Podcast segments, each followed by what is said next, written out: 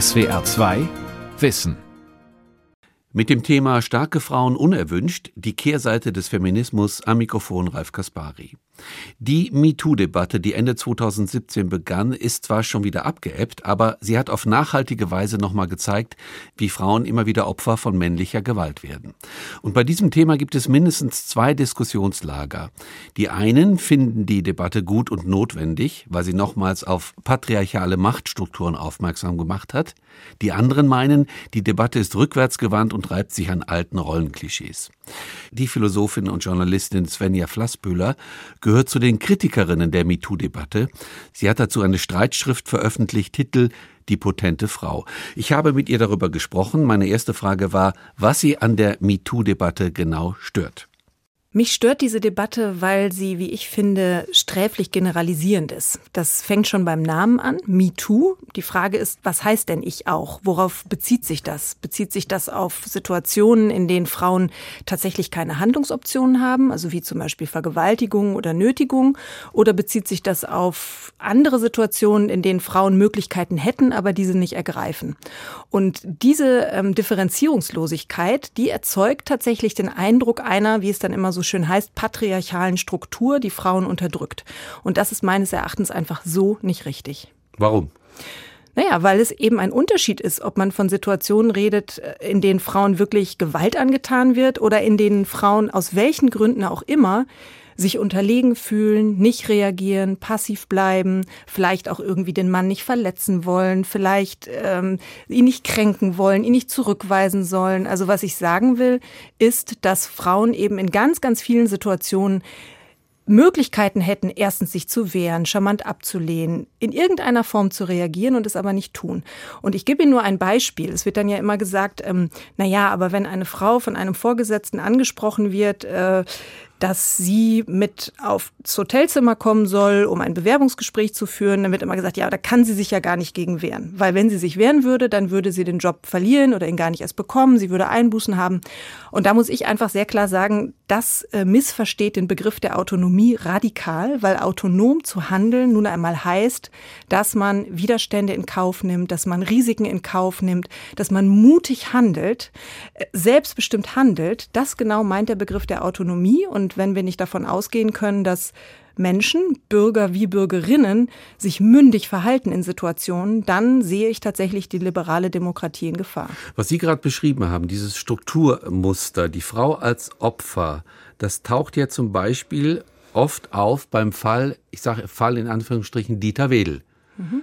Das hatte die Zeit zum Teil aufgedeckt und recherchiert, da gab es Beschreibungen.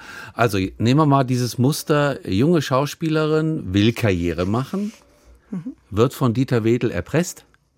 Das ist jetzt alles mutmaßlich. Ja? Das sind alles, Damit gesagt, fängt das Problem ja schon mal an. Wir sind jetzt bei ne? Verdachtsmomenten. Angeblich laut Ihrer Aussage, also wird erpresst. Äh, es wird gesagt, wenn du mit mir nicht ins Bett gehst, dann kriegst du diese Rolle nicht. Deine Karriere ist zu Ende. Also, zum Dieter Wedel-Fall kann man vieles sagen. Ähm, zunächst mal haben Sie sehr richtig gesagt, es ist noch überhaupt nichts bewiesen. Ja, das heißt also, der Mann ist tatsächlich gesellschaftlich schon verurteilt, komplett verurteilt, bevor er rechtlich verurteilt ist. Das muss man erstmal so festhalten. Also alles das, was wir jetzt hier besprechen, sind Mut Mutmaßungen. Ne? Das, das muss man erstmal so sagen. Zweitens fällt doch wirklich auf. Nehmen wir mal an, das stimmt so alles. Der hätte sich jetzt wirklich genau so verhalten.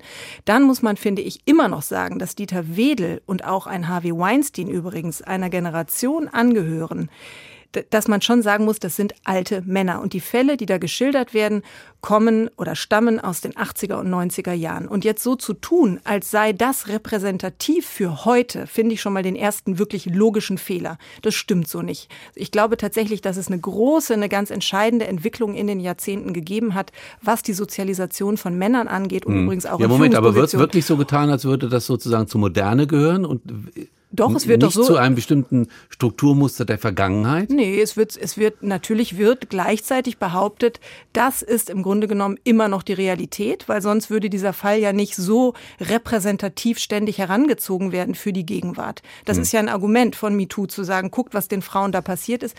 Und ich will das alles überhaupt nicht schönreden, ja. Nötigung ist ein Verbrechen, Vergewaltigung ist ein Verbrechen. Und wenn ein Dieter Wedel oder ein Harvey Weinstein vergewaltigt haben und genötigt haben, gehören die natürlich wenn es denn noch sozusagen strafrechtlich relevant ist nach so einer langen Zeit, gehören die natürlich bestraft. Ja, das ist ja vollkommen klar.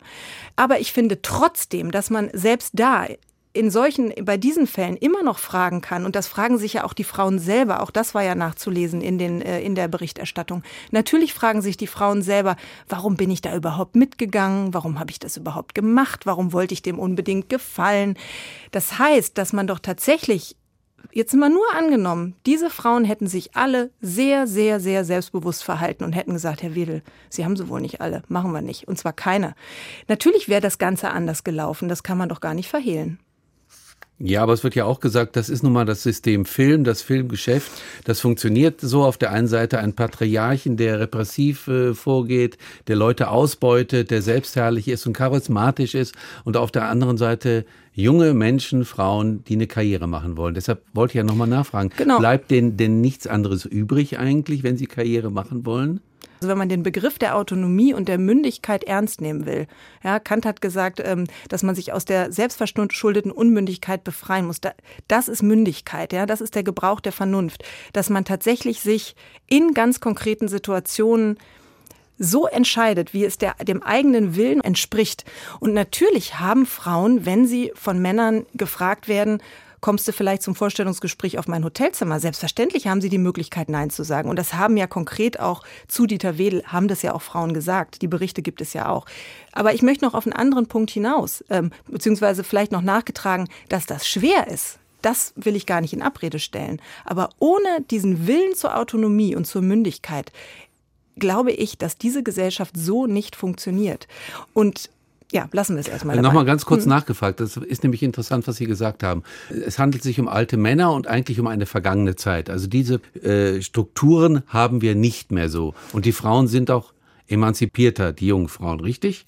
Naja, also, also erstmal, erstmal, man muss wirklich genau, genau gucken und wirklich differenzieren, auch was die Begriffe angeht. Also Patriarchat. Es wird immer gesagt, wir leben noch in einem Patriarchat.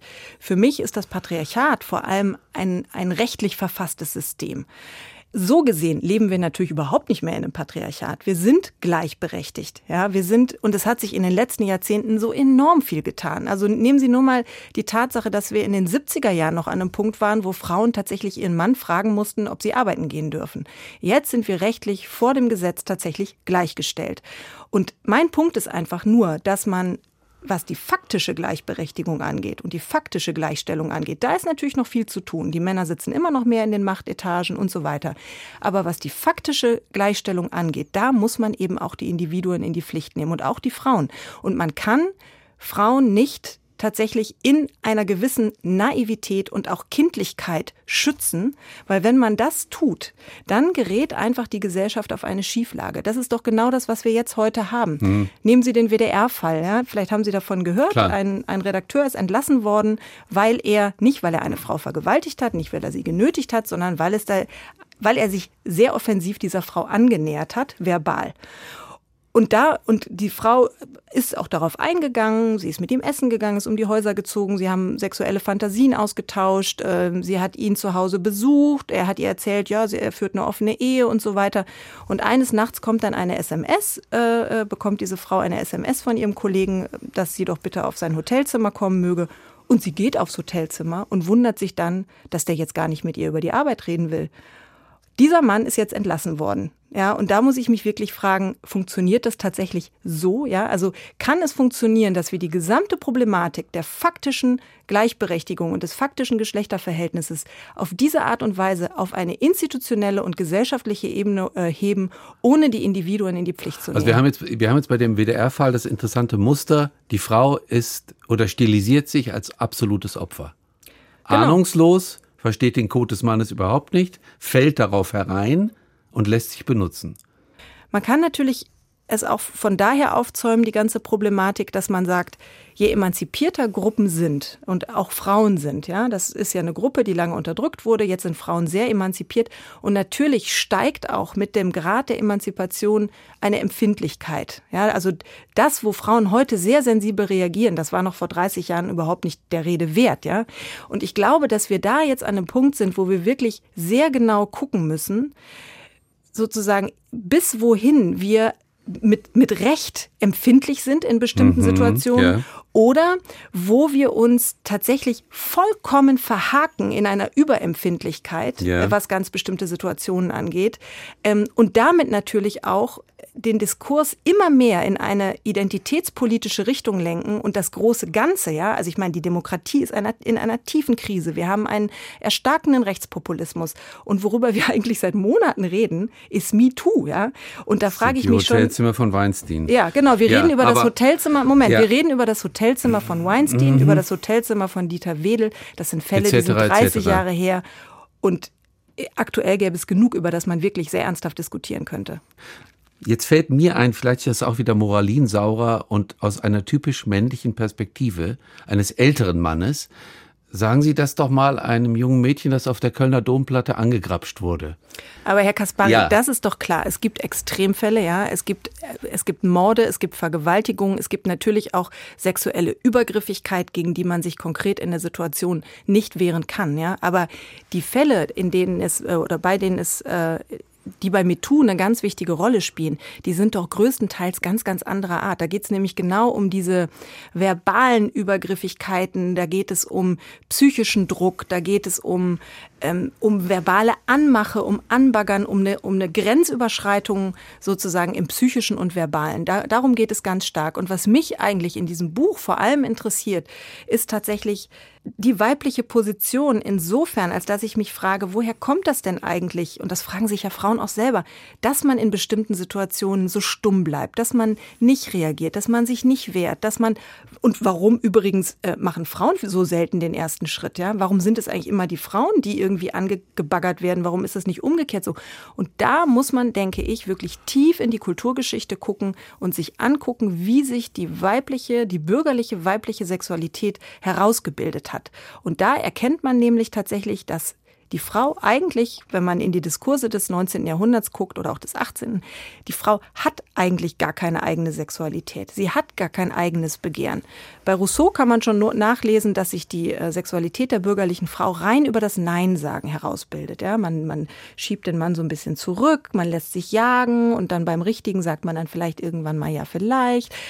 Das Nein sagen ist ganz entscheidend und die Passivität ist ganz entscheidend und das, der Mangel ist entscheidend. Die Frau hat, auch psychoanalytisch gesehen, einen Mangel zwischen den Beinen, ein Fehl zwischen den Beinen.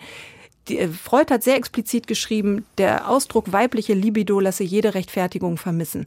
Ich glaube, dass das doch der entscheidende Entwicklungsschritt ist, der möglicherweise zumindest was viele Frauen gegenwärtig offenbar angeht, der wirklich noch aussteht und äh, den wir, den wir gehen müssen, weil wenn wir das nicht tun, bleiben wir auf einer ganz bestimmten Stufe stehen. Aber was Sie gerade geschildert haben, ist doch wieder die kulturgeschichtliche Ideologie von alten Männern. Die sitzt uns aber sehr in den Knochen. Das sind einfach die Diskurse, die, die uns geprägt haben. Michel Foucault hat das sehr schön beschrieben, wie natürlich die Sexualität sich über Machtdiskurse herausbildet und es ist doch, das werden Sie doch nicht verneinen, es ist doch tatsächlich so, ja, dass Frauen oft in solchen Situationen stumm bleiben. Ah, übrigens nicht nur in sexuellen Situationen, sondern es gibt ja auch dieses schöne Phänomen des Mansplaining. Ne? Also der Mann erklärt der Frau die Welt und er redet und redet und redet und mhm. redet. Und die Frau hört es sich an, weil sie irgendwie denkt, ach komm, nee, ich unterbreche den jetzt mal nicht. Der, der findet das doch jetzt hier so schön, mir die Welt zu erklären und ich will ihn auch nicht kränken und so weiter. Und da würde ich einfach sagen, Schluss damit. Aus, Schluss, sofort widersprechen. Äh, Konkret okay. in den Situationen und nochmal zu den ganz jungen ja. Frauen noch mal ganz ja. kurz, weil Sie sagten, es gibt ja auch junge Frauen, die können sich noch nicht wehren. Richtig, das stimmt absolut. Und deshalb plädiere ich tatsächlich auch für eine ganz offensive und offen gelebte Solidarität von Frauen. Weil was wir doch auch oft erleben ist, wir kriegen mit, dass eine andere Frau blöd angebaggert wird, unter Druck gesetzt wird, wie auch immer. Aber keine sagt was keine sagt was. Und da konkret wirklich einzugreifen und jüngere Frauen auch in die Ermächtigung zu bringen, das ist doch die Aufgabe. Wenn wir immer nur wiederholen, ja, aber die können ja nicht. Oder ganz, ganz beliebt ist ja auch, was ist mit den traumatisierten Frauen? Die können ja nicht. Die sind ja, die sind ja traumatisiert. Ja, das kann man in der Endlosschleife wiederholen und immer sagen, die können ja nicht. Oder man versucht tatsächlich zu sagen, doch, du kannst. Gut, Punkt. Hm. Nach Ihrer Theorie hat die MeToo-Debatte falsche Fürsprecherinnen aufgebaut für Frauen, die betroffen sein könnten. Richtig? Also wir haben es mit einer falschen Art von Feminismus zu tun. Ja, es ist zumindest ein Feminismus mit einer gefährlichen Schlagseite und einer gefährlichen Unterkomplexität. Ja. Gut. Und auf der anderen Seite sagen Sie, es gibt so ein, ein, ein konserviertes Frauen- und Männerbild, was aus der Kulturgeschichte mhm. herauskommt. So, jetzt hatten Sie diese wunderbaren Kategorien ins Feld geführt. Kant, mündig werden, herauskommen aus der selbstverschuldeten Unmündigkeit. Das war jetzt sehr so schön bei Ihnen. Warum kommen Sie dann plötzlich jetzt gerade mit Kant? Warum denn nicht? Das ist doch, ja, das weil. Doch, weil das auch ein alter Mann ist, oder genau. was? nein, naja. nein, also was Kant zur Sexualität geschrieben hat, ist ja grauenhaft. Ne?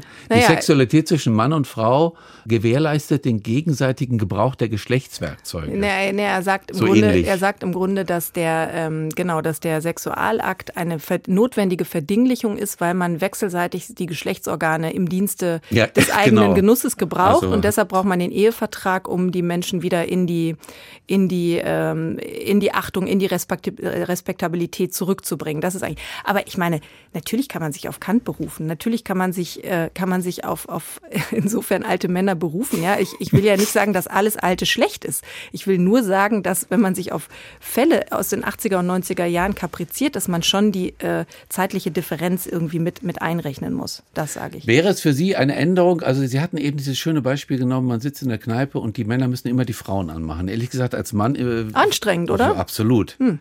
Kann ich mir vorstellen. Ja, ist echt ätzend. Kann ich mir vorstellen. Und ich glaube tatsächlich, dass wenn man da mal so ein bisschen mehr rauskommen würde aus dieser, aus dieser Zweiheit von, da ist die aktive männliche Sexualität und da ist die passive weibliche Sexualität, da wäre schon sehr viel gewonnen, weil man dann auch viel mehr die jeweils andere Position verstehen kann.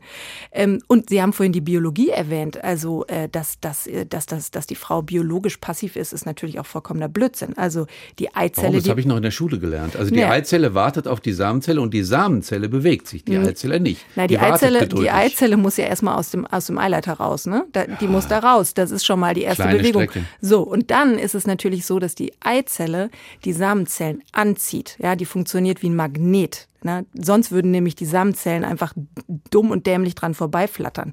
Die Samenzelle ist aktiv in dem Augenblick. Und natürlich ist auch die Frau während des Sexualakts aktiv. Also das, da fängt es ja auch tatsächlich an, problematisch zu werden, wenn wir uns äh, vergegenwärtigen, dass der Sexualakt eigentlich immer aus der Richtung des Mannes beschrieben wird, nämlich als Penetration. Aber was ist denn, wenn man es mal andersrum beschreiben würde? Da kommt man dann nämlich schnell dahin, wie nennen wir das weibliche Geschlecht gemeinhin? Scheide. Hm. Die Scheide ist etwas, da steckt man etwas rein. Das ist keine Positivität durch sich selbst, sondern das beschreibt sich oder definiert sich rein über das, was da reingesteckt wird. Deshalb ist dieser Begriff natürlich auch Teil des Problems, weil, weil wir uns nicht trauen, das Geschlecht der Frau beim Namen zu nennen. Es ist nämlich eigentlich die Vulva. Die Vulva beschreibt das gesamte Geschlecht der Frau.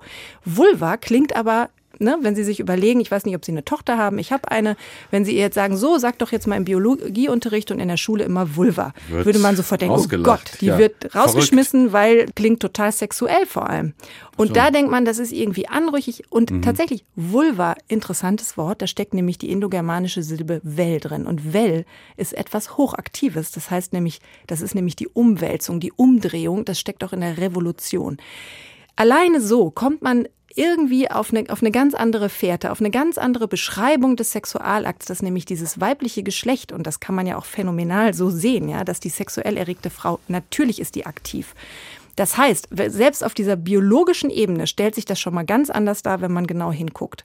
Und deshalb plädiere ich dafür, dass wir genau diese ganz, ganz tief sitzenden Annahmen und Gewissheiten, die müssen wir hinterfragen, um auf diese Weise eben auch die Frau aus dieser, aus dieser, aus dieser Passivität und dieser Reaktionsarmut zu befreien. Okay, die Botschaft höre ich wohl, aber dann müssen ja 30, 40, 50 Jahre Feminismus versagt haben, weil der Feminismus wollte genau diese Rollenklischees, diese Stereotype überwinden.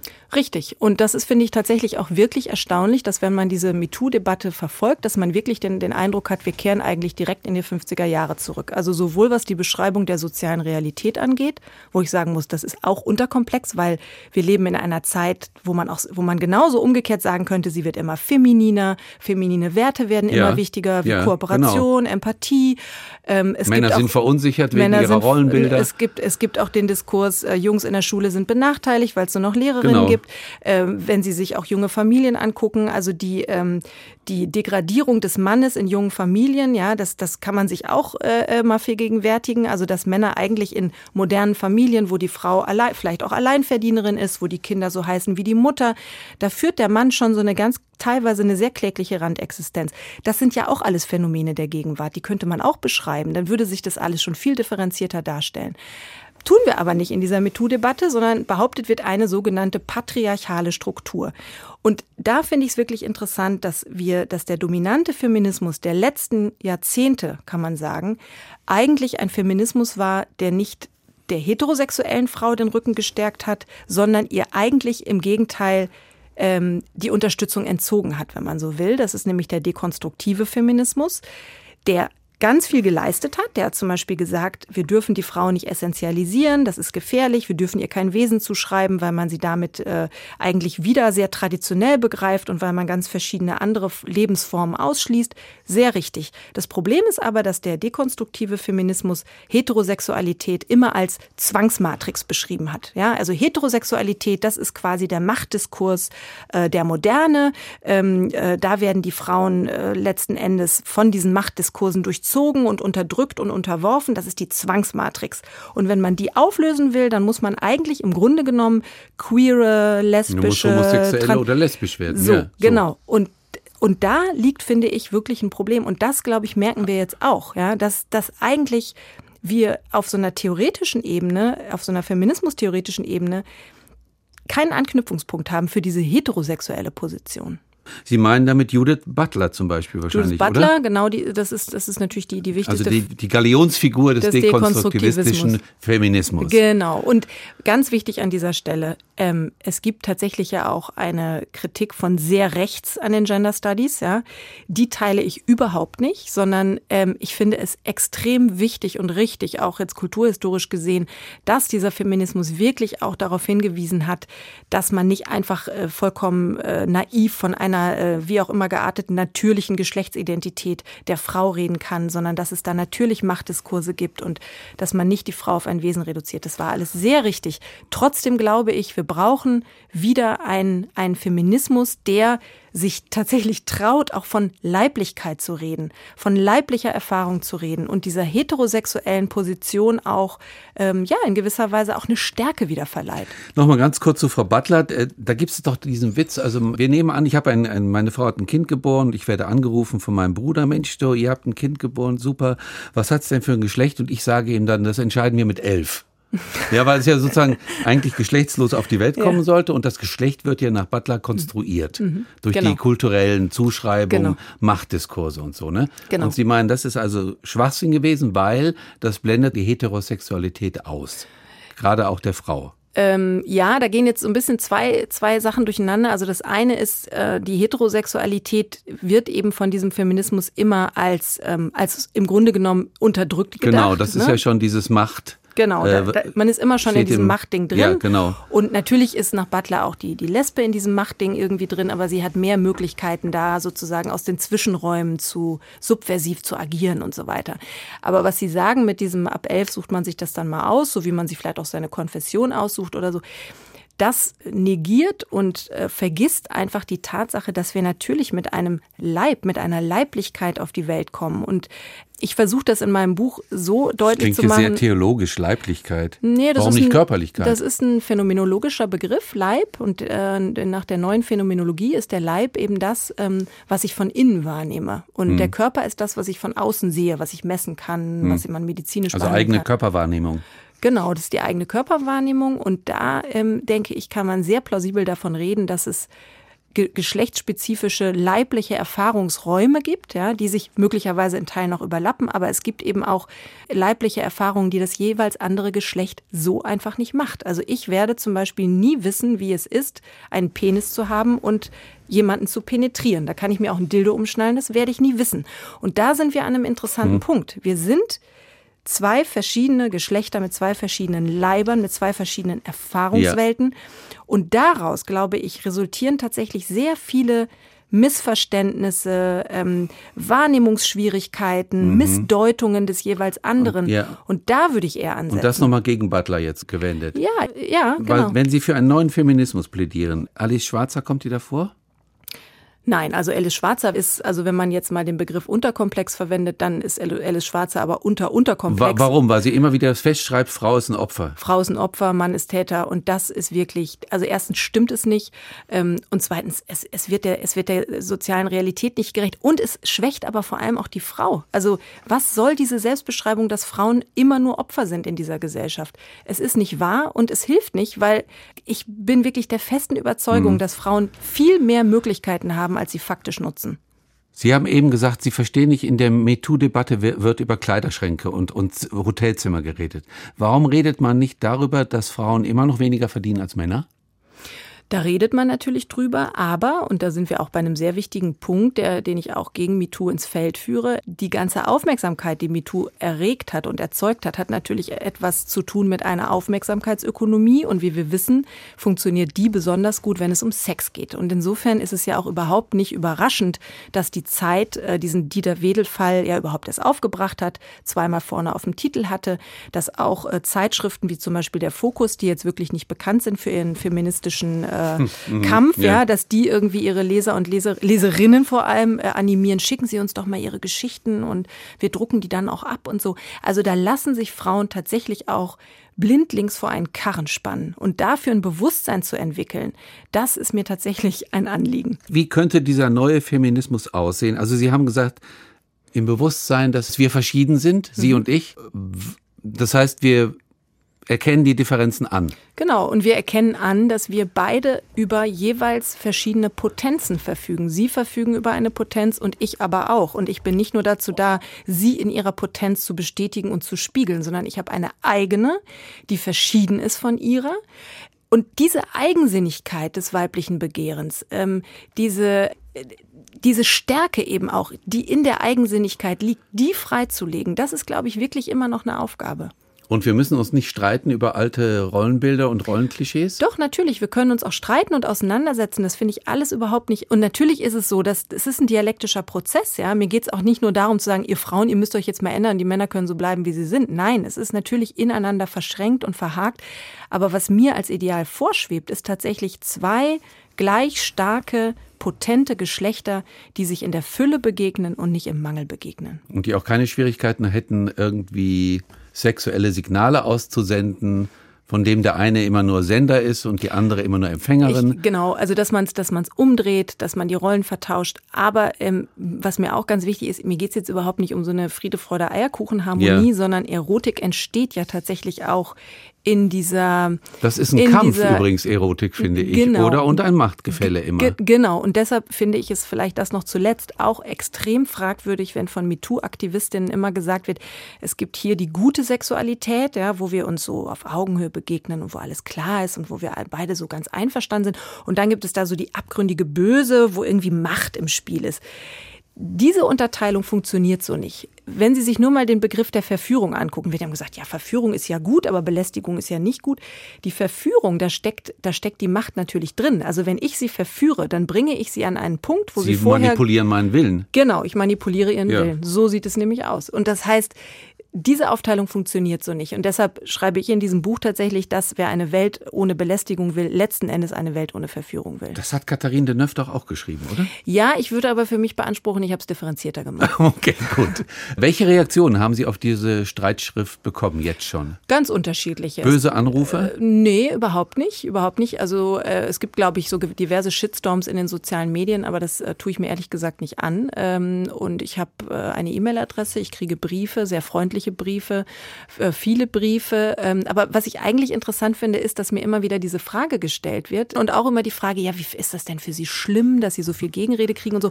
Und da muss ich wirklich sagen, ja, Sie haben es ja genannt Streitschrift. Also genau. insofern haben Sie ja mit dem Streit gerechnet. Und, und ich würde tatsächlich auch sagen, also ohne, es geht mir jetzt gar nicht um mich und um mich jetzt hier zu loben, sondern das ist halt Autonomie. Also man muss eine Meinung vertreten, die natürlich sehr gut begründen und dann aber auch zu ihr stehen. Das ist Demokratie und das ist Autonomie und Punkt. Punkt. Vielen Dank für das Gespräch. Ich danke Ihnen, Herr Kaspari. Danke. Das war die SWR 2 Aula heute mit dem Thema Starke Frauen unerwünscht, die Kehrseite des Feminismus. Sie hörten ein Gespräch mit der Philosophin und Journalistin Svenja Flasspöhler. Sie hörten die Wiederholung einer Sendung aus dem Jahr 2020. SWR 2 Wissen. Manuskripte und weiterführende Informationen zu unserem Podcast und den einzelnen Folgen gibt es unter swr2wissen.de.